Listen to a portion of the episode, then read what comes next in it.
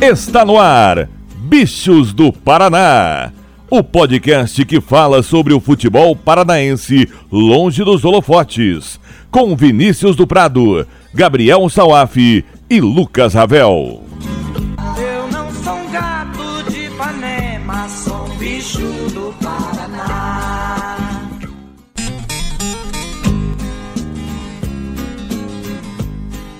Dale gurizada, tudo beleza? Eu sou o Vinícius do Prado e esse é o nono podcast Bichos do Paraná. Aqui nós vamos conversar sobre tudo o que rola no nosso futebol paranaense, principalmente aquilo que está longe dos holofotes.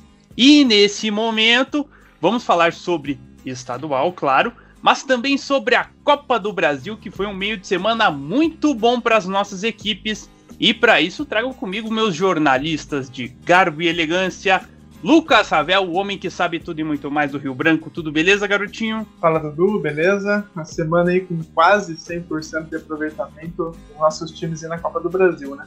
Maravilha, maravilha. E também o meu parceiro Gabriel Salaf, o rei do Atílio Janetes. Tudo beleza, garotinho? Fala, Dudu, agora só falta o Coxa estrear no Paranaense, mas já estreou na Copa do Brasil. Exatamente. Lembrando sempre para você nos seguir nas redes sociais, Twitter, arroba bichos do PR, e também no seu agregador de podcasts favorito.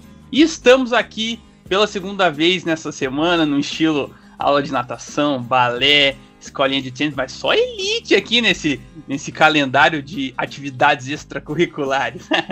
Para falar sobre esse meio de semana movimentado, nós tivemos jogos da Copa do Brasil e também do Campeonato Paranaense, então não vamos perder tempo, hein? Vem com a gente que o programa tá show de bola.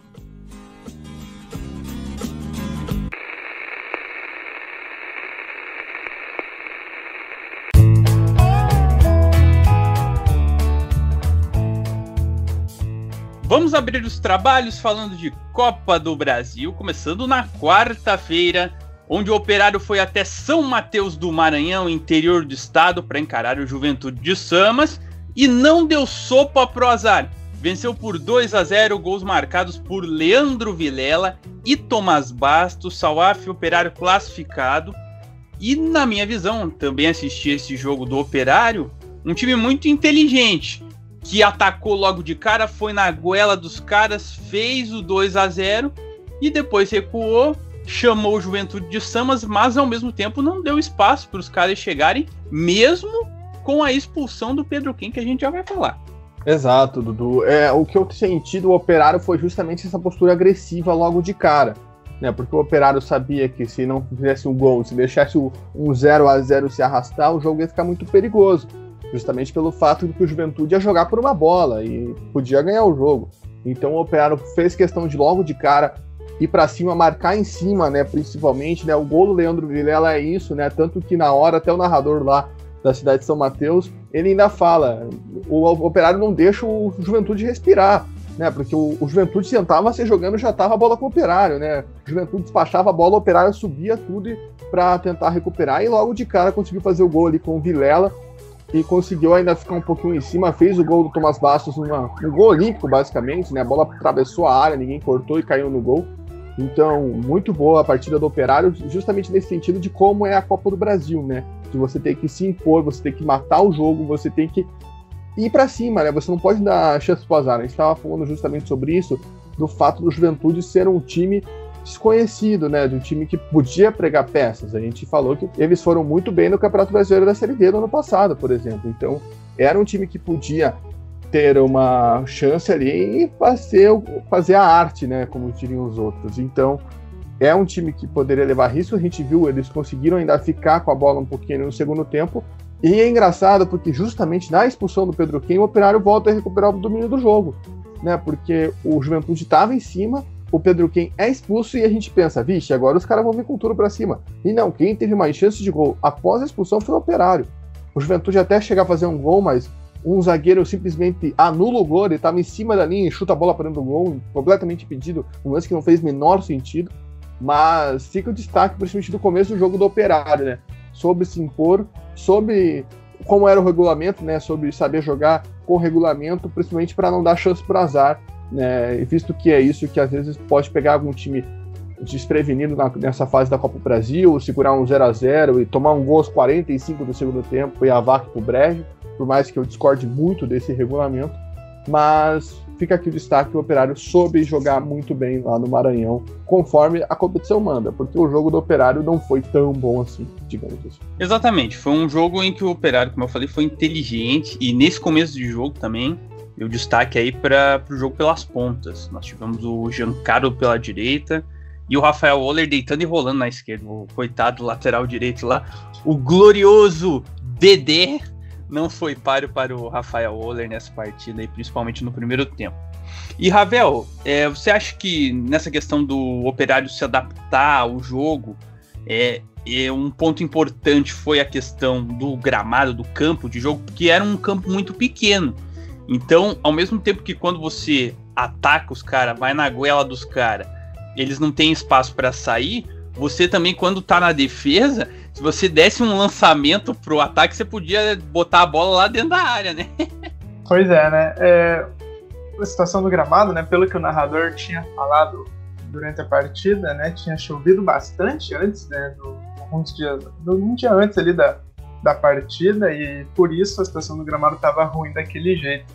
E aí o time do Juventude, ele foi até muito corajoso, né? Era uma equipe que sempre tentava sair jogando ali curtinho e num gramado daquele era um pouco complicado, né? Você tentar sair jogando ali, correr um risco de a bola acabar batendo, é, acabar não rolando muito bem ali. Tanto que o Juventude errou muito ali na, na de bola, tanto pelo gramado também, e claro, principalmente porque o Operário marcou muito bem a saída de bola.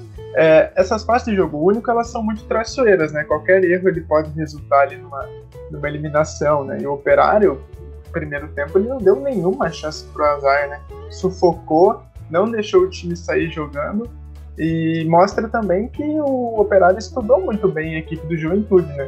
É, isso que gente falando que é um time desconhecido, era um time desconhecido, mas o Operário parecia que já sabia como que a equipe ia jogar, já pressionando e não deixando é, eles criarem alguma coisa ali a partir da saída de bola. É, com o 2x0 o jogo estava muito bem encaminhado, né? Daí no segundo tempo, Pedro Ken foi expulso por reclamação. Achei até uma atitude um pouco estranha para um jogador experiente, de 33 anos, num jogo controlado, ser expulso daquele jeito, né? E o Operário também soube se adaptar com as circunstâncias da partida, com a menos também. Teve um momento que precisou se fechar um pouco, se defender, e mesmo assim não sofreu nenhum susto, soube muito bem jogar sem a bola também. Isso acredito que fica como ponto positivo para o operário essa capacidade de saber se adaptar à partida e essa experiência de conseguir controlar um jogo que podia sim ser traiçoeiro. É traiçoeiro justamente pelo fato de você sentar na vantagem, né? Tipo, ah, empate nosso, e aí no segundo tempo outro time vem para cima e pode achar um gol. E também uma coisa que eu fiquei sabendo é que depois que o jogo acabou, caiu o mundo lá. Né? No final do jogo chegou a chover, os remates que chegam, a rua de frente do estádio ficou alagada.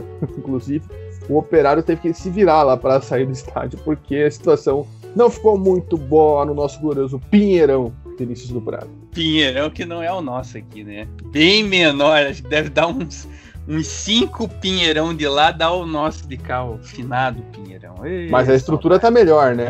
ah, com certeza, né?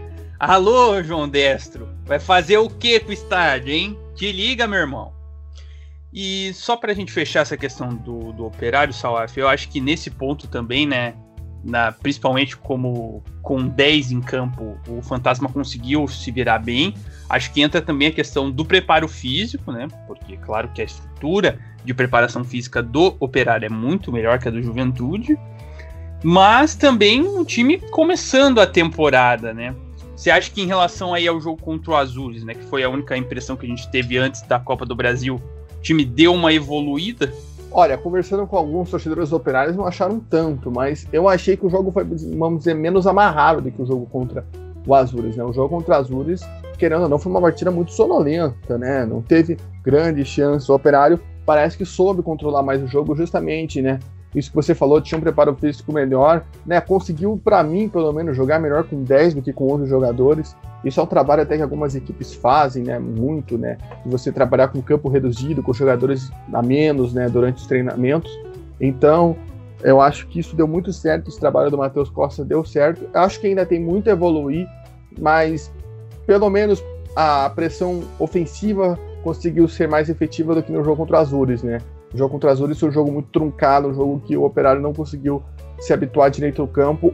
Nessa, nessa quarta-feira a gente viu um time, vamos dizer, um pouco mais corajoso, um pouco mais incisivo para conseguir chegar na frente e ainda conseguiu o resultado, como o Ravel destacou, né? Conseguindo definir o confronto logo no primeiro tempo. Tá então informações do Operário que venceu por 2 a 0 a equipe do Juventude de Samas, gols então confirmando. Leandro Vilela 5 minutos do primeiro tempo e Thomas Bastos 24 do primeiro tempo. Teve gente que colocou que na súmula parece que o gol foi pro Fábio Alemão, mas ali pela nossa imagem pareceu que foi um gol olímpico, né? Foi meio confuso. Então, vou dar o crédito pro Thomas Bastos, pô. Vamos, vamos imaginar que tenha sido um golaço olímpico. Mas foi 2 a 0 pro Operário e está classificado à próxima fase. E teremos confronto paranaense, hein, gurizada? Ô, sorteio, hein? Zoou com os nossos times daqui do nosso estado do Paraná.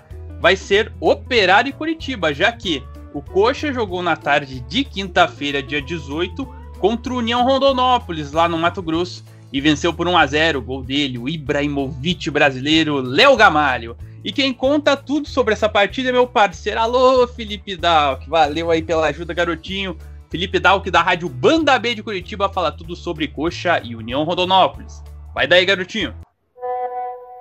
Fala, Dudu. Tudo bem? Um abraço. Um abraço pro Salaf, pro Lucas também.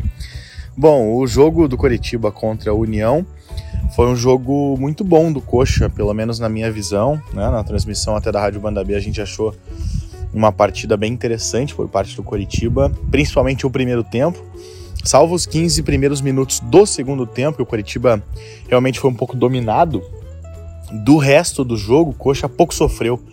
Né? O, o time do União chegou pouco, com pouca intensidade no campo do Coxa. O Wilson trabalhou numa cabeçada do Ferron apenas, né? Enquanto o Coritiba no primeiro tempo jogou muito bem, criou diversas chances, né? uma característica do Morínigo que a gente já viu até na reta final do Campeonato Brasileiro de 2020, que era o chute de longa distância, e aconteceu de novo, principalmente com o Val. Rafinha tentou uma vez também. É, então deu para perceber um pouquinho o que, que vai ser o Curitiba esse ano. É um time de bastante intensidade, com força na marcação no meio de campo, principalmente o Val, que é um jogador que me agradou muito. Né? Ele é um cara que foi muito observado pelo Coritiba. O Santos tentou contratá-lo também, mas o Coritiba já tinha feito o pré-contrato e acabou ganhando essa disputa. E é um cara que é um segundo volante, né? Na verdade, ele não é nem segundo volante, ele é aquele famoso centrocampista que eles chamam na Espanha, né? Aquele cara de chegada, aquele box to box. E ele chega muito na área, mas ele tem uma força defensiva muito grande, ele arrasta muito a marcação também com ele. E ele é um cara muito forte fisicamente. Me surpreendeu positivamente o Vagninho. Não que eu não esperasse que ele iria bem, mas eu achei que talvez demorasse um pouco, principalmente por ele ter tido uma lesão. Mas ele realmente foi bem, né? Ele deu opção. É, muito mais que o Rafinha, que era meia naquela na, na partida, é, e acabou, pelo cacuete dele, puxando para a ponta direita, o Vagninho foi o cara que flutuou muito atrás do Léo Gamalho. E eu achei isso bem interessante. O Léo Gamalho é o que eu esperava, né? Centroavante, definidor, teve uma oportunidade, definiu e fez um belo gol que deu a vitória para o Curitiba, né? Então, é, gostei, gostei bastante, gostei bastante do Thalisson, zagueiro jovem, estreou no profissional pela lesão do Vermute foi muito firme ao lado do Castan, que também foi bem. E talvez o, o jogador que mais me agradou foi o Romário, lateral esquerdo. Eu já esperava isso dele, já esperava que ele fosse realmente o jogador é, de talvez melhor contratação do Curitiba nessa temporada, junto com o Léo Gamalho. E ele realmente deu, deu, deu o que falar nessa partida. Foi um cara bastante intenso, defendeu muito bem, atacou bastante, quase fez um gol, inclusive. Enfim, acho que foi muito positiva essa vitória do Curitiba para ser o primeiro jogo da temporada. E na precisar de ritmo de jogo, eu acho que o Coxa mereceu demais essa vitória e principalmente a classificação. Agora é esperar por jogos do Campeonato Paranaense né? Para adquirir mais esse ritmo e pelo menos tentar jogar mais umas duas vezes aí até o jogo contra o Operário, que daí é válido pela segunda fase, ainda assim a data marcada, mas lá pelo dia 7 ou 14 de abril, que são as datas base da segunda fase. Valeu, rapaziada. Muito prazer participar com vocês aqui no Bicho do Paraná e eu espero voltar mais vezes. Com certeza, meu nobre Dal, tá aqui o espaço aberto sempre para você. E vamos falar então dessa vitória do Coxa, enfim, saiu a zica, passou de fase aí na Copa do Brasil, Ravel. E o nosso amigo Dal que citou é, os jogadores caras novas aí da equipe Alviverde. Citou ali o Romário, o Val, também o Léo Gamalha, autor do gol da vitória, entre outros. É, o que dizer dessa, desse coxa novo, né? Um coxa renovado aí para a temporada 2021 e que fez a parte dele, fez o que tinha que fazer, venceu o jogo e se classificou para a próxima fase. É, é um coxa com, com reforços já pensados já para a Série B, mas são jogadores com qualidade, eles mostraram isso é, nessa partida contra a União, mesmo sendo primeiro da temporada, conseguiram ir muito bem, né? É, o Coxa ele fez o que era necessário para se classificar. Não foi uma partida de encher os olhos, uma grande atuação, mas se você analisar o contexto dos reforços, o fato de ser o primeiro jogo na temporada após um rebaixamento, foi um desempenho muito satisfatório, na minha opinião.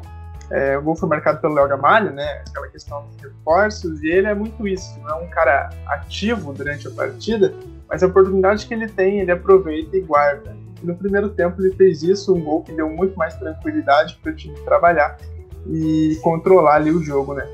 É, eu até falei no podcast anterior que o União era um time com uma defesa bem chata, né? Analisando os últimos resultados da, da equipe, era um time que não tomava muitos gols, né? Mas eu esperava que eles conseguissem atacar mais, né? Foi um time que agrediu muito pouco ali o Curitiba e considerando que o empate não importava, né? Eu achei que foi um time que não conseguiu agredir.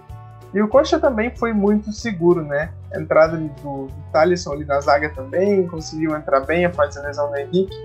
É, eu acho que foi uma, um desempenho muito bom do, do Curitiba. Foi um jogo tranquilo, o Coxa mereceu a vitória, mereceu a classificação. Só que no próximo, na próxima fase, contra o Operário, é um desafio completamente diferente e ainda muito mais complicado. Até pegando o gancho que o Ravel comentou, então quero que o Salaf também projete esse confronto entre Curitiba e Operário e também fale né, também os apontamentos sobre o jogo, né, pensando também na situação do Paraná que a gente falou no episódio passado, de ter logo de cara um compromisso desse tamanho pela Copa do Brasil e o Coxa, embora tenha também tido né, alguns problemas físicos, né, porque é normal né, para um primeiro jogo na temporada, conseguiu aí o resultado importante e agora vai encarar um time estadual, um confronto estadual com o Operário. que esperar desse jogo em Salaf? É, eu gostei muito do Curitiba justamente por esses pontos que o Dalk colocou, né? A gente tinha essa desconfiança por ser o primeiro jogo da temporada, né? Esse medo que talvez alguma coisa não engatasse, e muito pelo contrário. O Curitiba conseguiu dominar muito bem o jogo desde o começo da partida, conseguiu criar chances, um meio de campo muito ativo, né? Como o Dalk sacou, com o Val, com o Vagninho, né? Foi uma equipe muito boa de se ver jogar nesse primeiro jogo. Óbvio, não foi uma partida perfeita, mirabolante, mas foi um jogo muito bom né, da equipe do Verdão perante situações, né? Soube buscar o resultado que lhe importava e também não tomou sustos, né? Isso que eu acho que foi o mais importante. Já contou com a estrela do Léo Gamalho, que foi contratado para isso, a bola chegou, é gol. Esse é o Léo Gamalho que a gente espera. E também eu queria destacar o trabalho do Morinho, né? Que, tipo, eu acho incrível como os jogadores conseguem se adaptar rápido ao esquema de jogo dele, né? Quando ele chegou na final da temporada passada, a gente viu isso, né? E, e é incrível como ele consegue fazer um tratamento com a, a, base do coxa que a gente não via nos últimos anos, né? A gente sabe, nós três aqui sabemos do potencial da base do coxa. Nós acompanhamos o Curitiba ser campeão paranaense sub-19 em 2018 com muitos desses meninos que hoje estão jogando no principal. E a gente sabia que eles não tinham um tratamento adequado, a gente sabia que eles podiam render mais. A gente viu o pessoal cornetando um ou outro de falar: Meu, como assim? O cara joga bem. E a gente vê isso, por exemplo, o Igor Paixão, que voltou do empréstimo do Londrina, já foi titular ontem e já jogou muito bem. Então a gente sabe dessas potenciais e o Mourinho sabe aproveitar esses potenciais. Acho que isso é o principal destaque do trabalho do paraguaio e já deu para ver que ele conseguiu potencializar isso muito bem com os reforços, né? Como o Dalk bem destacou no áudio dele. Sobre o confronto de Curitiba e Operário, eu acho que ainda fica um pouco em aberto, justamente porque não sabe quantas vezes vão jogar até lá. Né? A gente ter mais partidas ao longo do Campeonato Paranaense, até mesmo a partida entre eles é uma que pode acontecer, é, a gente pode ter uma projeção melhor do jogo, a gente pode ter uma ideia melhor do que vai acontecer nesse duelo que vai ser no Couto Pereira, né? O mando é do Curitiba. Porém, eu acredito que vai ser um duelo muito equilibrado. Né? Eu acho que as duas equipes não estão muito longe. Né? Eu acho que vai ser um jogo muito interessante de assistir. e ainda mais que ninguém tem a vantagem do empate. Uma coisa que já deveria existir na primeira fase, atenção, ZBF, vamos arrumar essa desgraça de regulamento, já passou da hora, mas eu acho que vai ser um jogo muito legal de acompanhar. Infelizmente, esse sorteio feio, bobo, chato, cabeça de melão, colocou mais um duelo entre paranaenses logo na segunda fase, né? Além de ter um na primeira, tem outro na segunda. E isso deixa a gente muito triste, porque a gente queria ver esses times avançando cada vez mais. É isso aí então, né, gente? Coritiba e Operário vai ser o confronto da próxima fase. Vamos ver aí quem vai se dar melhor no duelo entre capital e interior. E falando em paranaenses que avançam na Copa do Brasil, vamos fechar a trinca da semana falando do FC Cascavel, que tem 100% de aproveitamento na Copa do Brasil, um jogo, uma vitória e a Serpente recebeu o Figueirense. É verdade, saiu atrás. O gol dos catarinenses foi marcado pelo Gabriel, mas o Aurinegro chegou à virada com Léo Itaperuna e Douglas. E quem conta um pouco desse jogo pra gente, desse jogo histórico do FC Cascavel, é o Bruno Rodrigo do portal de Prima Paraná. Vem daí, garotinho, como é que veio essa serpente pro jogo?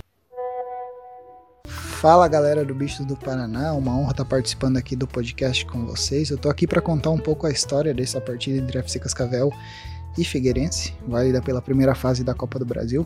A estreia da FC Cascavel numa competição da Copa do Brasil, no caso. É, a partida foi bem, bem diferente para ambas as equipes, enquanto o FC Cascavel entrou focado em fazer o gol, né, já que precisava da vitória. O empate era do Figueirense. O Figueirense entrou para segurar o empate jogava por uma bola ali, precisava de um golzinho ali para ficar com a situação mais confortável e jogava por essa bola. Tanto que o UFC Cascavel se lançou para cima e os primeiros 15 minutos foram totalmente de domínio do time de Cascavel. Tudo ali passava pelo Oberdan e pelo Soto, os dois principais jogadores do, do UFC Cascavel. Foi assim, os primeiros 15 minutos foram de domínio, domínio absoluto. O Figueirense, quando pegava a bola, se livrava dela. Só os 17 minutos que eles foram descer pela primeira vez para tentar alguma coisa, foi uma, uma cabeçada despretensiosa ali que nem levou perigo ao gol do, do UFC Cascavel. Aos 23 minutos, o UFC Cascavel teve uma falta depois de uma arrancada do Berdan, que foi o melhor jogador do time no primeiro tempo. O William, zagueiro, cobrou uma falta, uma paulada na trave. E mesmo com toda essa pressão que o FC Cascavel exercia, quem abriu o placar foi o Figueirense, aos 41 minutos do primeiro tempo, né? Atacante, centroavante, Gabriel, altão, ganhou dos dois zagueiros do FC Cascavel de cabeça e abriu o placar pro Figueirense. E aí foi blitz do FC Cascavel, né, que precisava virar a partida para conseguir a classificação. Desde que sofreu o gol, o time se lançou mais ainda para cima e aos 46 minutos deu resultado, né? Léo Itaperuna conseguiu virar um belo voleio e empatar, empatou a partida. E aí veio a estrela do Tcheco. Aos, no intervalo, ele fez duas modificações no time da FC Cascavel. Tirou o Rogério, centroavante, colocou o Carlinhos, que é lateral esquerdo, e tirou o Henrique, um dos pontas, trocou com o Douglas, outro ponta. O Douglas entrou e logo aos 5 minutos abriu, virou o placar para o UFC Cascavel. E aí o UFC Cascavel se retraiu no campo. Mesma coisa que o Figueirense estava fazendo, eles adotaram. O Tcheco tirou os principais jogadores ali de, de meio campo, de articulação da equipe, e jogou o time para trás. E o Figueirense aí pressionou. É, teve várias oportunidades para tentar empatar o jogo, mas não conseguiu. Foram desperdiçou oportunidades, não conseguia criar, não tinha aquele último passe ali para abrir o placar. No final, alegria para o torcedor cascavelense, tristeza para o torcedor catarinense, né, já que o Figueirense passa por uma situação aí bem delicada financeiramente. E esses 500 mil aí da classificação para a segunda fase seriam muito bem-vindos para o Figueirense, para o FC Cascavel são 500 mil e mais a vaga inédita né, na próxima fase. Agora o time espera ou o Palmas ou o Havaí. A partida não tem ainda data definida para acontecer, já que Palmas e Havaí estão com o jogo atrasado, né? Por conta desses cancelamentos de partida que vem tendo pelo Brasil aí. A CBF acabou adiando a partida entre Palmas e Havaí. A gente não sabe se acontece agora, nessa semana que vem agora, ou se só na próxima. Enfim, é aguardar. E por fim, FC Cascavel classificado, agora o time volta a campo, provavelmente na próxima semana, né? É... Haviam boatos de que segunda-feira teria jogo contra o Atlético Paranaense, mas que o Atlético Paranaense estava se recusando a jogar por conta de estar sem treinar. E vamos aguardar agora a definição tanto da Copa do Brasil quanto do Paranaense de quando, ser, quando serão os próximos jogos do FC Cascavel. Agradeço o espaço, a oportunidade de falar dos times aqui do Oeste e toquem daí. Até mais. Nós que te agradecemos, Bruno, pela colaboração e sempre que precisarmos vamos te chamar, hein? Então, senhores, é o seguinte, UFC Cascavel na próxima fase, Gabriel Salaf. É aquela história, né? A gente estava falando nos jogos passados que o UFC Cascavel estava tendo aquele problema de, é, além do volume, de conseguir matar o jogo, de conseguir é, criar as chances e quando criava perdia um caminhão de gols. E parece que como a gente fala na gíria, quando a água bateu na bunda, a gorizada foi para cima e conseguiu ter efetividade na hora de marcar os gols, conseguindo uma virada importantíssima. É verdade, Dudu. E o UFC Cascavel, além da questão né, dos gols, também conseguiu novamente se impor em campo, né? O começo do jogo foi muito bom, né? O UFC Cascavel começou ali bem solto, né, no meio de campo. O Oberdan jogando uma barbaridade, né? Esses dois jogos do Oberdan, não dá para falar temporada do Oberdan maravilhosa, foram dois jogos. Mas esses dois jogos aí, contra o Paraná e também contra o Figueirense, o Oberdan jogando demais. E o UFC Cascavel tinha o controle do jogo, mas novamente pecava na hora da finalização, né? Chegava, chegava, chegava.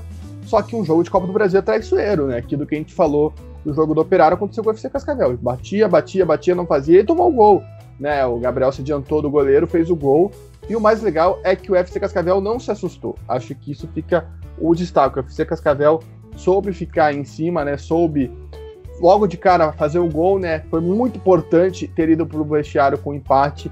Léo Itapirona fez um golaço, né? E conseguiu levar o jogo empatado para o vestiário e para o Tcheco fazer ali o trabalho dele, né? Como o Bruno colocou, a mão do Tcheco mexeu no time bastante, né? A entrada do Carlinhos também do Douglas foi muito importante, né, para essa virada do FC Cascavel, tanto que o Douglas é quem faz o gol logo no começo do segundo tempo, e depois aquela pressão, né, o Figueirense jogando por um gol, a situação desesperadora que vive o furacão do Estreito, precisando da graninha para pagar umas contas, para sustentar financeiramente, né, vamos ver o que vai acontecer com o Figueirense na temporada, que tá bem complicado, mas histórico que o FC Cascavel fez, aquilo que a gente tinha projetado no meio da semana, né, Dudu?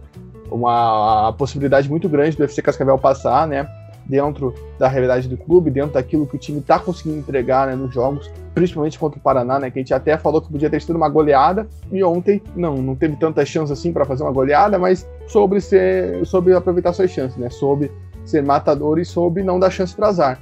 Né, quando deu, soube se recuperar a tempo antes que isso pesasse demais. E até, Ravel, a gente falando aí do FC Cascavel, teve uma evolução né, em relação ao, ao primeiro jogo né, da temporada.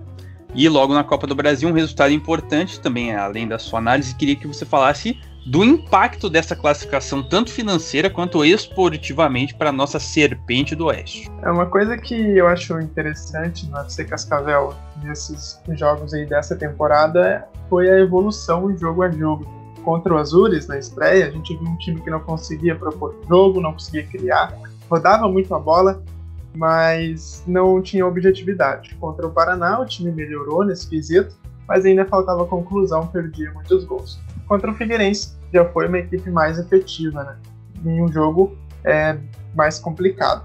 É, e aí eu pego o exemplo do Douglas, né, que perdeu algumas chances no jogo passado contra o Paraná. Nessa partida contra o Figueira, ele entrou no segundo tempo, em poucos minutos fez o gol da vitória.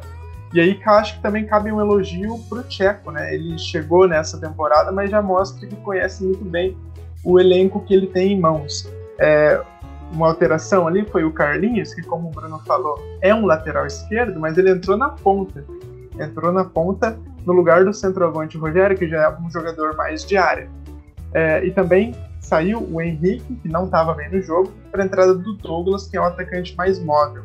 Com isso, é, ele deu mais velocidade, mais mobilidade ao ataque do seu time, e isso resultou no lance do gol da virada, uma jogada em velocidade ali após um belo passe do Oberdan. É um resultado histórico, né, que mostra que o Cascavel começou o ano mais importante da sua história no caminho certo. Na questão financeira, é muito importante, né? São praticamente 600 mil, se não estou enganado, né? É, isso pode fazer uma diferença no planejamento de uma equipe de Série B e faz com que você tenha mais uma manobra, uma chance de, de, de ter uma manobra maior ali no dentro do planejamento do time, né? E considerando que é um time que vai ter um, um calendário cheio, também vai gastar bastante ali com questões de viagens e tal, e isso pode ajudar bastante no custo da equipe, né? E para o funcionamento do, do, do, time do FC Cascavel e conseguir melhorar também a estrutura que já é muito boa, né? O FC Cascavel é um dos times mais bem estruturados ali do, do, do interior. E também acho que é, isso pode ajudar também na questão de consolidar o UFC Cascavel como uma das grandes forças aí do, do, nosso, do nosso estado. Só para pontuar, são mais de um milhão né, de reais, porque você já ganha 500 mil só por jogar a Copa do Brasil, né? Então é uma grana muito boa. E isso é muito interessante pro, pro por exemplo, igual o FC Cascavel e o Cianorte, né? O Cianorte também é uma equipe que avançou e também está com essa grana, e isso é muito importante para você fazer o planejamento para a Série D, né? Você conseguir projetar, né? Essa questão de viagem, nem tanto, porque até mesmo é a CBF que paga as viagens, mas você conseguir ter uma estrutura para você poder sonhar, né? Você poder falar, ó, oh, a gente realmente vai poder vir forte no Campeonato Brasileiro da Série D, a gente vai poder fazer um time competitivo, né? Tô vendo aqui os confrontos de primeira fase, da Copa do Brasil. Se eu não estou enganado, os times de Série D que passaram foram o Retrô, o Rio Branco do Espírito Santo, o Picos, o Boa Vista, né, que eliminou o Goiás, talvez esse maior destaque, né, para todo mundo ficar de olho. O 4 de julho do Piauí, né, estado do Piauí com 100% de aproveitamento. E esses são os times da Série D, né, que vão ter esse recurso financeiro igual do Operário, do igual o do Cianorte e o do FC Cascavel. Então, fica o destaque aí que são alguns times. E pro caso do, F, do FC Cascavel, eu acho bem possível do FC Cascavel avançar, né? A FC Cascavel, como o Bruno colocou, vai pegar ou o Palmas ou o Havaí, o jogo que está indefinido, era para acontecer nesse meio de semana, não aconteceu por conta da proibição do governo de Minas Gerais. Mas fica esse destaque aí que o, que o FC Cascavel pode sonhar ainda mais, né? Ir mais adiante dentro da Copa do Brasil e conseguir faturar mais graninhas no seu bolso. Tá então, gente, vamos torcer para os nossos times paranaenses avançarem, embora no confronto entre Operário e Curitiba um deles irá cair, infelizmente. Mas vamos torcer aí para o nosso futebol paranaense ir longe na Copa do Brasil, faturar muita grana e se estruturar para subir aí, principalmente no caso de Cianorte e FC Cascavel, nas divisões inferiores do nosso futebol brasileiro. Então agora, já que falamos da Copa do Brasil, né, dos nossos times, Agora vamos mudar de assunto e falar do Campeonato Paranaense.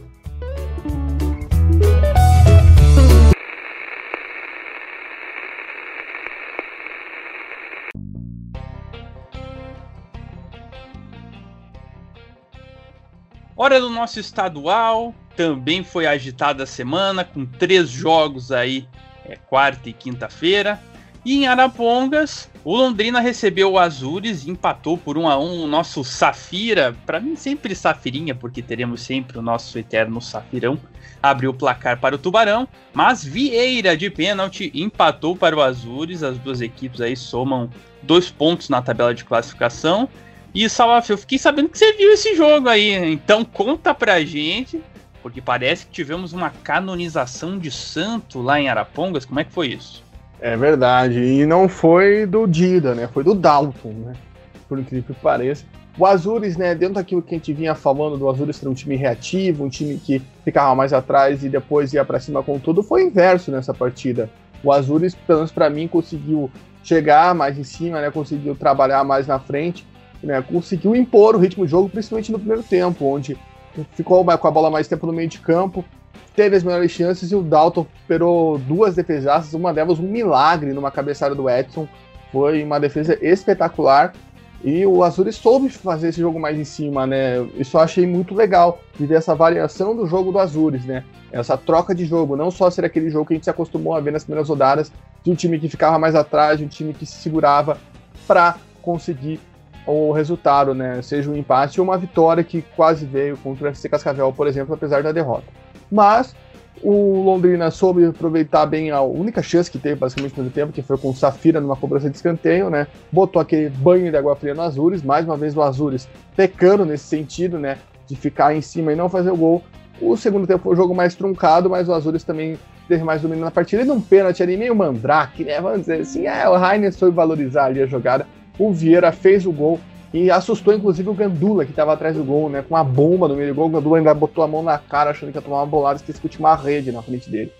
Só. Mas enfim, o Azuri soube né, ser mais incisivo, né? Um destaque em relação àquilo que a gente via nas outras partidas. E também teve chance para ganhar o jogo, né? O Iacovelli perdeu uma chance no último lance da partida, que ele se cabecinha um centímetro mais para dentro é gol. Né, o goleiro Dalton, apesar de a gente elogiar ele bastante, ele saiu perdidaço naquela bola. Mas o Londrina tem muito a agradecer ao Dalton. E também fica o destaque, né? O Londrina se perdeu um pouco no segundo tempo porque o Safira saiu machucado, né? O Safira ainda saiu bravo, chutando tudo. Né? Entrou o Carlos Eduardo, que não pôde fazer muita coisa. Mas o Londrina precisa acertar, né? Foi muito delicado você ver o Londrina não conseguir impor o ritmo de jogo, né? Ter muita dificuldade com isso contra o Maringá também. O Maringá esteve na chance mesmo com o Londrina ficando mais com a bola. E no jogo contra o Azures tem essa diferença, né? O time de Pato Branco soube ser mais criativo, mas o empate até ficou de bom tamanho, né? Porque no segundo tempo o Azures não foi tão incisivo assim, mas conseguiu o gol de empate que foi importante aí para a equipe caçulinha do Paranaense. E até falando do nosso glorioso Azures, Ravel, teve uma, um início aí de campeonato só bucha, né? Se você for ver, FC Cascavel, que é, como a gente falou, uma das equipes mais fortes, se não a mais forte aí do interior. Operário, que também é do interior, mas a gente coloca, né, num patamar acima devido a estar na Série B do Campeonato Brasileiro. E o Londrina. É, será que na sequência, aí, tendo adversários um pouco mais é, de um nível mais próximo ao dele, o Azures possa fazer mais pontos, né, vitórias e assim é, entrar aí no bololô ali da classificação e da Série D? Eu acho que esse começo de campeonato foi, foi bem cruel, assim, com o Azures, né? Já para mostrar onde que tá, né? Teve um empate contra o Operário, uma derrota contra o FC Cascavel e outro empate contra o Londrina. Mas foram jogos, pelo menos contra o FC Cascavel e contra o Londrina, foram jogos bem cruéis, né? O Azures conseguiu criar, conseguiu ter chance, mas no final ali, contra o FC Cascavel, tomou um gol, acabou sendo com a derrota. Contra o Londrina, parou Dalton, como você falou, né? É, então está sendo um pouco complicado esse começo de campeonato, mas mostra que é um time que tem potencial sim e pode fazer frente contra equipes aí mais fracas do campeonato. Né? Um time que tem jogado muito bem. E isso eu acho que me coloca uma expectativa no, no Azures, né? Um time que contra adversários mais difíceis tem mostrado um bom futebol, tem conseguido criar e acredito que consiga sim se impor contra equipes mais fracas do campeonato. Pelo lado do Londrina, a gente comentou né, sobre o jogo contra o Maringá, que ainda faltavam alguns ajustes defensivos para fazer na equipe, e contra o Azures isso ficou até bem evidente, na verdade, né? Principalmente em jogadas ali aéreas, né? O time do Londrina não conseguia ganhar ali se não fosse o Dalton, podia ter saído até com uma derrota. Então, gente, informações de Londrina e Azures 1 a 1 e outra partida que movimentou a quarta-feira do nosso estadual foi o duelo entre Toledo e Paraná Clube. E no duelo entre os times tricolores, ou Bordeaux e azul, no caso do, do, Toledo, e vermelho e azul no Paraná, uma paleta de cores muito parecida. O tricolor da capital levou a melhor. Venceu por 2 a 0 gols de Gustavinho e da Silva, conquistando a primeira vitória aí com, com, com o comando do nosso glorioso Maurílio, o Rambo da Vila. Ravel, o que dizer essa vitória aí do, do Paraná Clube, a primeira no, no estadual? O time conseguiu evoluir além do resultado? O desempenho da equipe foi mais satisfatório em relação aos jogos anteriores, principalmente o da Copa do Brasil contra o Cianorte? Nesse jogo, a vitória, eu acho que o Paraná não pode mascarar alguns problemas crônicos ali da equipe, né? O que eu vi foram duas, dois times, Toledo e Paraná, com muitos problemas defensivos. Também pode haver ali uma discussão sobre o lance do primeiro gol, se foi uma falta dentro ou fora da área. Mas eu, falando sobre o Toledo, eu vejo que o Toledo é uma equipe que não tem tranquilidade. São jogadores muito jovens, né? Começando ali pelo meio, onde os jogadores do corpo estavam bem desorganizados, eram driblados com muita facilidade, iam com muita sede ao pote, tomavam dribles e acabavam desorganizando ali o, o time. Né? E no ataque também faltou calma na hora de concluir. O Toledo tinha até qualidade para criar, teve três ou mais chances frontais ali sem marcação e chutaram em cima do adversário ou para fora. E nesse quesito, como eu falei dos problemas defensivos do Paraná, acho que cabe uma crítica ao time. A zaga era diferente da estreia no, no, no Paranaense do jogo na Copa do Brasil, com o Anderson Salles no lugar do Rafael, mas a equipe ainda cedia muito espaço. E isso, contra um time mais qualificado, um time que tenha mais tranquilidade para concluir, pode ser fatal. No ataque do Paraná, o Maurílio também mudou, né? Colocou o Gustavinho o Thiago Alves, foi até algo que a gente comentou aqui no podcast anterior. O time teve uma melhora com esses dois jogadores na, nas pontas, e fica a dúvida aí se o técnico do Paraná vai manter isso para o próximo jogo. E só Deus sabe quando vai ser. Né? Pois é, pois é. Com esse paranaense louco aí, não dá para saber quando que vai ser o próximo jogo. Mas enfim, então falando dessa, desse jogo, eu vi muitos destaques à equipe paranista em relação ao ataque mais leve, que foi uma coisa que você até tinha comentado que quando houveram, houve as substituições no Paraná no último jogo, o time havia melhorado no ataque e que dessa vez um ataque mais leve surtiu efeito. Foi isso mesmo. E em relação ao Toledo, mais uma derrota aí. Tem solução no caso do time do Toledo, porque com essas derrotas o time já vai se encaminhando como um candidato ao rebaixamento, ali a lutar contra a degola, né? E duas derrotas em casa, né? E querendo ou não, duas derrotas contra equipes que devem brigar na rabeira da classificação, né? Se você pega um campeonato que a gente tem oito times que passam, a expectativa nossa é que o Rio Branco e o Paraná briguem por essa oitava vaga, então eles vão ficar ali com o olhinho na zona de rebaixamento para fugir. E o próximo jogo é contra o Cascavel, então né, são três jogos seguidos contra três possíveis adversários contra o rebaixamento que o Toledo pode correr o risco de tomar três derrotas. Né, acho que o Ravel escreveu bem, é um elenco muito jovem, então isso pesa, né? Fica o time fica muito nervoso quando tá com a bola, não sabe criar muito bem suas oportunidades, né? Até o jogo contra o Paraná, principalmente depois que o Paraná fez o gol, o Toledo ficou mais com a bola, mas não sabia o que fazer, né? Não tinha um meio de campo, uma ligação muito boa e não conseguia chegar com perigo, né? O Renan pouco trabalhou ao longo do jogo. É, a arbitragem foi o ponto mais criticado pela transmissão de Toledo, porque o Toledo não conseguia ter oportunidades, né? daí ficava a culpa pro árbitro. Então, o Toledo falta um pouco de criatividade. E a gente sabe que você apostando no elenco muito jovem acontece nessas coisas. Né? Você não tem nenhuma super estrela, vamos dizer assim, no Toledo para carregar o time nas costas. O time não consegue ter criatividade nem ofensividade. O Paraná, acredito que foi um começo de jogo equilibrado entre os dois. O Paraná soube aproveitar as chances que teve no pênalti, né? Que como o Ravel postou, foi duvidoso. E acredito que sim, Dudu. A entrada do Gustavinho e do Thiago Alves foi fundamental para essa mudança de jogo do Paraná, né? Um jogo mais solto, um jogo mais leve, com os atrás jogando até um pouco mais recuados, né? Não precisando toda hora gente ver o Caio, gente ver o Cristiano lá no ataque. Gustavinho, para mim, é um grande jogador, uma grande aquisição do Paraná, né? Dentro desse mercado mais alternativo que o Tricolor teve que buscar. Fez o gol, né? Foi um dos destaques do jogo e fica o destaque aí para esse ataque. E se o Maurílio não, não manter, eu não sei o que o Maurílio vai fazer, né? Porque para mim é evidente que esse tem que ser o, o trivote de ataque do Paraná Clube, né? É, gostei também do Juninho ali com a 10. O problema do Paraná tá na defesa, né? Ainda dá muito espaço, ainda não dá muita oportunidade pro adversário trabalhar. Isso com um adversário mais forte é fatal, né? A gente sabe.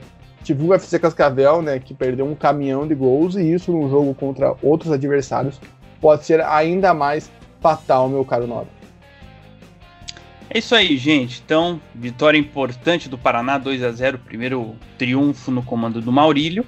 E fechando a rodada, na quinta-feira, tivemos o confronto entre Cianorte e Cascavel CR, o Cascavel que Cascavel CR estreando no Paranaense, mas não foi páreo para o Cianorte, 100% de aproveitamento aí nessa temporada 2021. Venceu por 2 a 0, gols de Morelli e Léo. Salaf, então o que dizer aí desse Cianorte que fez os gols justamente no momento que talvez não tivesse tão bem no jogo, ao passo que no primeiro tempo poderia ter feito muitos gols se não fosse o nosso goleiro youtuber Tom, que se provou um grande goleiro aí nessa estreia. Queima a língua, Dudu, queima a língua. Queima a língua todo mundo que falou, nossa, tá vindo o goleiro da portuguesa londrinense, né? O que, que será que o Cascavel CR tá fazendo? Mas aqui fica o destaque, né? O Cianorte foi muito incisivo, né? O Calabres no meio de campo, cara, jogando muita bola, jogando muita bola mesmo. É, e o Cianorte soube, né? Ser, ser incisivo, soube ter várias chances de oportunidade de gol, né? Ficou aquela desconfiança, aí quem não faz leva, né? Mas o Cianorte, o Leão, soube ser determinante. No segundo tempo voltou muito bem, pé calibrado, mas foi uma partida muito boa do Cianorte, né? O meio de campo trabalhando muito bem, o um ataque muito bem, mesmo sem o Wilson Júnior. O Leão soube aproveitar as oportunidades que teve na segunda etapa, matar o jogo. Basicamente não deu chance pro Cascavel, não. O Cascavel deu um chute ao gol, só que com mais perigo, logo depois do gol do Cianorte, logo do primeiro gol do Morelli. E aqui a gente vai entrar daqui a pouco né, no quesito estilo de jogo do Cascavel. Mas o Leão também vai queimando a sua língua, não só pelo goleiro Tom, mas também por você que falou que o Cianorte ia ser uma decepção no estadual, lá no nosso episódio antes do campeonato. Cianorte vem se provando aí como uma das equipes fortes do interior, junto com o FC Cascavel, né? Para brigar por essa vaga na Série D, né? Deixar só uma vaga ali para Rio Branco, Azures, Maringá, Cascavel CR se matarem, né? Para disputar essa outra vaga. E, o, e também brigar pelas posições em cima da tabela. Já ganhou do Atlético, adversário direto. Se for pensar em times que vão ficar lá em cima. E tem potencial para bater o Paraná, já bateu na Copa do Brasil, né? Então, cabe ver como vai ser, principalmente na próxima rodada contra o Londrina. Estou apostando muito no Cianorte, né, como um, um time que pode fazer um jogo muito bom lá em Arapongas, visto os últimos jogos do Leque, mas fica aqui o destaque para o Cianorte, que vem fazendo um começo de campeonato muito bom, começo de temporada muito bom, e esse jogo foi mais uma prova disso, né? O Cianorte foi implacável, conseguiu ser avassalador, do, dominante e fulminante durante todo o jogo. Fica tranquilo, Salf. Já comprei um isopor top aqui. Vou encher de gelo, vou botar minha língua dentro para ela ficar normal de novo. Depois desse inchaço de queimação aí, devido aos meus palpites totalmente errados. É, mas, Ravel, então o que dizer desse Cianorte? Que foi um avassalador nesse, nesse jogo aí, né? Poderia ter feito mais. E no caso, ele agora tá em 100% de aproveitamento, como o Salaf falou, pode olhar para cima, acha que você acha que ele pode chegar aí talvez a uma final, a alguma coisa.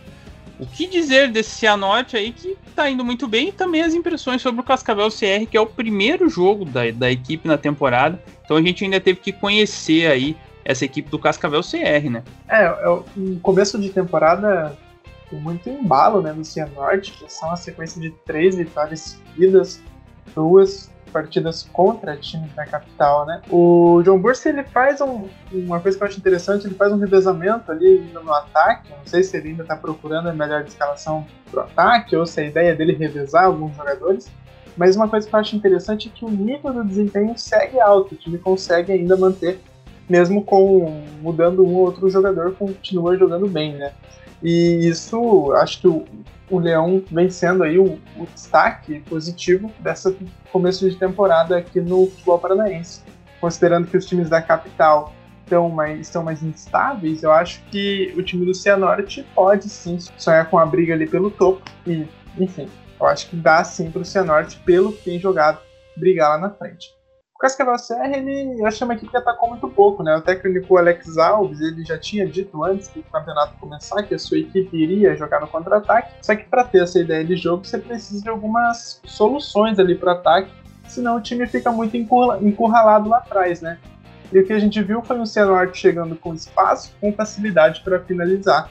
E se a pontaria do Leão do Vale estivesse até mais equilibrada e o goleiro Tom então, tivesse feito boas defesas, placar poderia ter sido até maior. Eu acho que o Cascavel CR foi uma primeira impressão, não foi boa. É um time que agora precisa mostrar contra o Toledo que tem chances de, de não brigar ali contra o rebaixamento e conseguir fazer um campeonato mais tranquilo. Acredito que um resultado ruim contra o Toledo possa mostrar ali que onde o time vai brigar. Se acabar conseguindo um resultado que não é bom, parece que vai ficar ali por baixo mesmo só uma coisa, para jogar no contra-ataque com o Luci de meia, você precisa do Soto, né? E o Soto tá no cascavel errado. Né? O Luci acho que já passou o tempo dele. Porque ele nunca foi um cara de carregar meio de campo em velocidade, né? O Luci era sempre o cara que dava aquele tapa final, né? Na jogada, e ontem faltou a bola chegar para ele para ele fazer isso com mais qualidade. Não, tudo bem, realmente o Luci pode não estar tá no melhor. Agora, o narrador da TV Leão do Vale falar que o cara tá uma bola, né, velho? Pô, aí é sacanagem também. Aproveitar, vamos mandar um abraço, né, para todo glorioso Almôndega, que foi o grande destaque aí da, da transmissão da TV Leão do Vale Então, gente, a gente vai chegando na parte final do nosso programa. Então, é, lembrando para você, meu caro ouvinte, que a competição continua aí, né? No modo de conta-gotas, já que teremos dois jogos previstos para esse final de semana. Londrina e Cianorte no Estádio do Café e Cascavel CR Toledo, um clássico aí da região oeste lá no Estádio Olímpico. E como o Bruno já adiantou lá atrás, a federação tentou marcar a partida entre FC Cascavel e Atlético para segunda-feira, mas o Furacão não aceitou. Então, a princípio, não teremos nessa segunda-feira. Vamos ver quando que essa partida será homologada. E assim a gente vai indo nessa live. É, esse paranaense aí, como você bem destacou, a conta gotas. Exato, em vez de parar de uma vez e esperar a situação melhorar, a Federação Paranaense fica forçando aí essa ridicularização do campeonato, esse desgaste do campeonato, né, na imagem do produto. É, a informação que a gente tem é que a federação já tem dois jogos na ponta da caneta para serem marcados né, para quarta-feira, mas a gente só vai saber na segunda, né? Ou talvez hoje à tarde, a gente está gravando esse podcast sexta-feira de manhã, mas provavelmente só na segunda. Vamos ficar aí no aguardo, ver aos poucos, né? A gente pode ir projetando de acordo com os decretos das cidades. A gente sabe que Londrina agora é uma delas, Cianorte, Cascavel e Pato Branco e Toledo são cidades que já estão aptas a receber jogo, então você começa a viajar aqui pela tabela, você vê que pode ser um Azures e Maringá, que tem em aberto, você vê que pode ter, podemos ter também um e Cianorte já foi, né? O FC Cascavel Operário, né? Você começa a passar pela tabela e vai achando jogos, né? Tipo, que podem ser. Tem um clássico de Cascavel também que pode ser marcado nos próximos dias de acordo com os decretos cidades. Eu queria só destacar, a Federação Paranaense também tentou marcar Rio Branco e Cianorte, em Paranaguá. E a Prefeitura de Paranaguá, até uma nota republicada pelo Rio Branco, foi bem incisiva. Não tem vaga no hospital, e o problema aqui não é nem algum jogador pegar coronavírus, o problema é que se algum jogador tiver alguma fratura no campo, querendo ou não, o futebol tem esse risco, não tem para onde ir. Olha a situação que a gente está sabe? É questão de você pensar na saúde dos jogadores, não só a saúde pelo coronavírus, mas qualquer razão. Não tem para onde ir se acontecer alguma coisa. E já imaginou, e que Deus queira que não, mas já imaginou um choque cabeça com cabeça que precisa levar um jogador para o hospital e não tem para onde levar o jogador? Sabe? É, é, é, são essas questões que tem que passar pela cabeça dos nossos dirigentes que é um, a gente não está vivendo só uma questão do agravamento da pandemia, a gente está vivendo um colapso do sistema de saúde. E o colapso do sistema de saúde não é só o colapso do sistema de saúde que atende o coronavírus. O sistema de saúde atende tudo. E aí, vai fazer o quê? Se o jogador tomar trombada e tem que sair do jogo. Eu não lembro qual foi o jogo dessa semana que aconteceu isso, né? Que o goleiro ficou desacordado. Acho que foi até na Europa, mas. E aí? Vai fazer o quê? Fica, é complicado e você tem que pensar, né? Futebol tá propício para isso. Tanto que a gente tem que ter uma ambulância sempre em todos os jogos. Sem uma ambulância não começa um jogo de futebol. Porque você tem que estar sempre prevenido. E aí você vai botar todo mundo em risco. Eu acho gostei, inclusive, dessa nota da Prefeitura de Paranaguá. Tomara que se mantenha, né? Porque fala que daqui dois dias vai trocar o decreto e não, não adianta nada. Pois é, Ravel, e a federação tá fazendo como se fosse ali na, na, festa junina, que a gente vai, temos várias brincadeiras. Ela tá ali no totem da pescaria, né? Pintou um jogo ali na, no anzol dela, ela vai lá e pesca, né? Mas não tá tendo aquela organização necessária, assim, para termos um confronto equilibrados aí. Algumas equipes jogando muito pouco, ainda nem estrearam, como no caso do Curitiba, e outras já tendo um número de jogos mais avançado é, algumas equipes jogando, é, jogando mais jogos, outras pouco, e tem time que também já nem tá treinando, como é o caso do Atlético, né? Fica cada vez mais claro que não tem condição, se você pensar na saúde dos jogadores, não tem condição de ter jogo. Um, um risco para a saúde dos atletas e de todas as pessoas que são envolvidas ali com, em uma partida. E é, é muito grande, é, é difícil você é, caso aconteça alguma coisa, ter algum lugar para levar essa pessoa, né? Como o Salaf falou. Pegando o caso ali de Paranaguá, é, é, Paranaguá é uma, uma, cidade que tem um hospital que não atende só Paranaguá, mas o hospital dali atende o litoral inteiro, né? Então você tem ali é, também a questão da, das ambulâncias, que ela, elas fazem um, um trajeto até grande ali no litoral inteiro, levando pacientes e como que você vai manter uma ambulância por duas horas parada em uma partida de futebol sendo que você precisa dela para transportar pacientes. Então, é complicada a situação, não tem condição de ter jogo. Falo de Paranaguá porque é o que está mais próximo da minha vivência. É, não tem condição de ter jogo. É, e é um campeonato também que, para o produto, é muito difícil, é muito ruim, né? Você não, não sabe ali quando vai ter uma partida transmitida, não sabe aonde. É, é, o produto fica muito muito desvalorizado, né? A gente já tem um campeonato desvalorizado, considerando, comparando ali com, com o futebol paulista, é, e fica muito complicado ter um campeonato assim que a gente não sabe é, qual rodada que está rolando, né? A gente vê um jogo, opa, qual rodada é essa aqui? Você não sabe, você tem que vai na tabela ali, até é difícil de enxergar e identificar qual jogo que vai estar tá rolando hoje, qual jogo vai estar tá rolando amanhã. A gente não sabe. E para os times também, é, dentro de campo, isso complica, porque você não sabe que time você vai estar tá se preparando, né? Com certeza, com certeza, Ravel. Complicada essa situação. Então, a informação que o Salaf nos trouxe aqui no nosso glorioso chat, que foi o Rui Patrício que ficou desacordado no jogo entre Wolves, o Wolverhampton, e a equipe do Liverpool. Então, aí a informação completinha. Então, vamos ver aí o que será do nosso estadual, que cada vez mais está mais confuso e a gente não sabe aí qual jogo que teremos, qual rodada que teremos. Vamos ver o que vai se encaminhar agora com essa nova rodada aí de medidas, né? Vamos ver quais serão adotadas para cada cidade e assim vai indo o nosso estadual.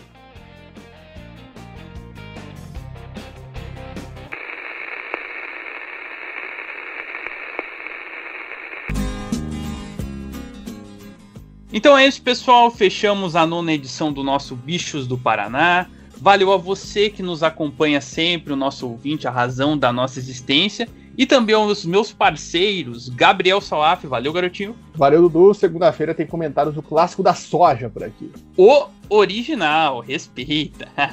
e também valeu, Ravel. Tamo junto, um abração. Valeu, Dudu. Valeu, Salaf. A gente segue aí na torcida pelos nossos times na Copa do Brasil. Então é isso, gente. Não esqueça de divulgar o nosso podcast para os seus amigos, papagaio, cachorro, periquito. Também seguir nas nossas redes sociais, Twitter, arroba bichos do PR e se inscrever no seu agregador de podcasts favorito. Voltamos na segunda-feira para falar sobre os duelos do Paranaense já marcados e também os que virão por aí. E estaremos juntos na próxima semana em mais um Bichos do Paraná. Tá falado? Um forte abraço e até a próxima! Eu não sou um gato de Ipanema, sou um bicho do Paraná.